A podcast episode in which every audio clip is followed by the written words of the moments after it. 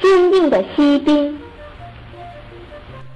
小锡兵看上去非常漂亮，她的制服一半是蓝的，一半是红的，肩上背着毛瑟枪，只是她缺了一条腿，那是因为她是最后一个铸出来的，锡不够用了，所以给她铸了一条腿。尽管这样，一条腿的锡兵仍坚定地站在桌子上。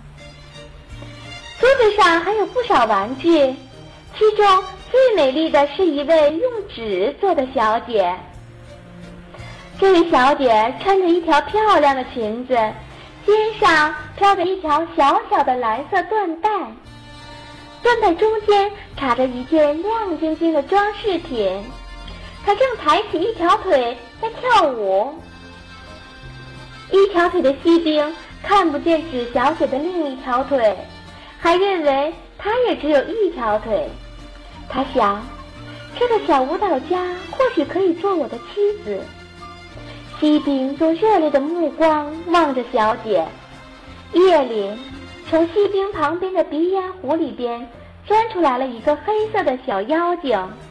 锡兵，妖精说：“你不要总盯着那位漂亮的小姐。”锡兵装作没有听见。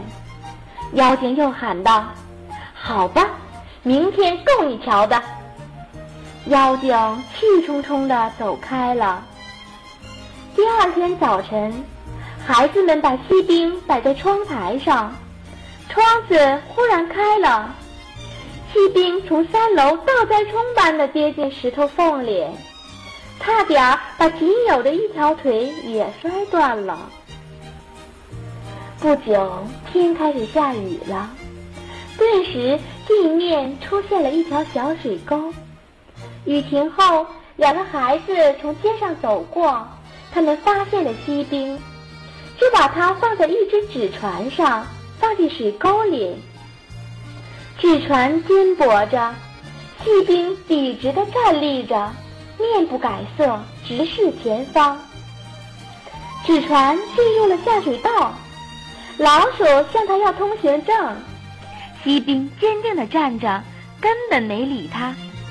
水流越来越急，纸船里进了很多水，船破了，锡兵也跌入了水底。锡兵不禁想起了那个美丽的、娇小的舞蹈家，他觉得再也见不到她了。正在这时。一条大鱼游来，一口把它吞到肚子里去了。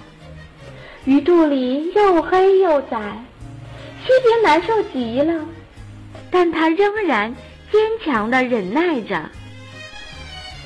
不知过了多久，西边眼前突然亮了起来，原来大鱼被人捕获，拿到集市上卖。女仆把鱼买回家，剖开鱼肚子。发现了锡兵，他把锡兵送到客厅里，让大家看看这个来历非凡的勇士。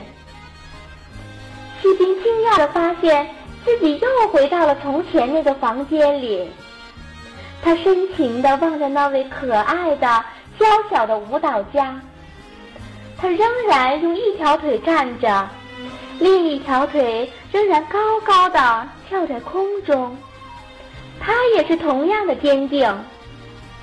锡兵感动极了，他仿佛觉得有一股暖流涌遍全身。他们深情地望着对方。这时，又有一个调皮的小孩把锡兵拿起来，一下将他扔进了火炉里。这又是那个鼻烟壶里的小妖精从中捣的鬼。锡兵只觉得浑身发热，闪着亮光，一股可怕的热气冒了出来，身体在烈火中慢慢开始融化了。但他仍然坚强地忍耐着。这时，从窗户外突然吹进一阵风，那个小舞蹈家乘着风力，像一个体态轻盈的仙女，飞向火炉。飞到了锡兵的身边，火炉里升起了两团明亮的火焰，一团是锡兵发出的，另一团是舞蹈家发出的。第二天，当女仆去倒炉灰时，发现锡兵已经变成一颗小小的锡星，锡星的中央有一个闪亮的玻璃球，那就是舞蹈家肩上蓝色缎带中间的装饰品。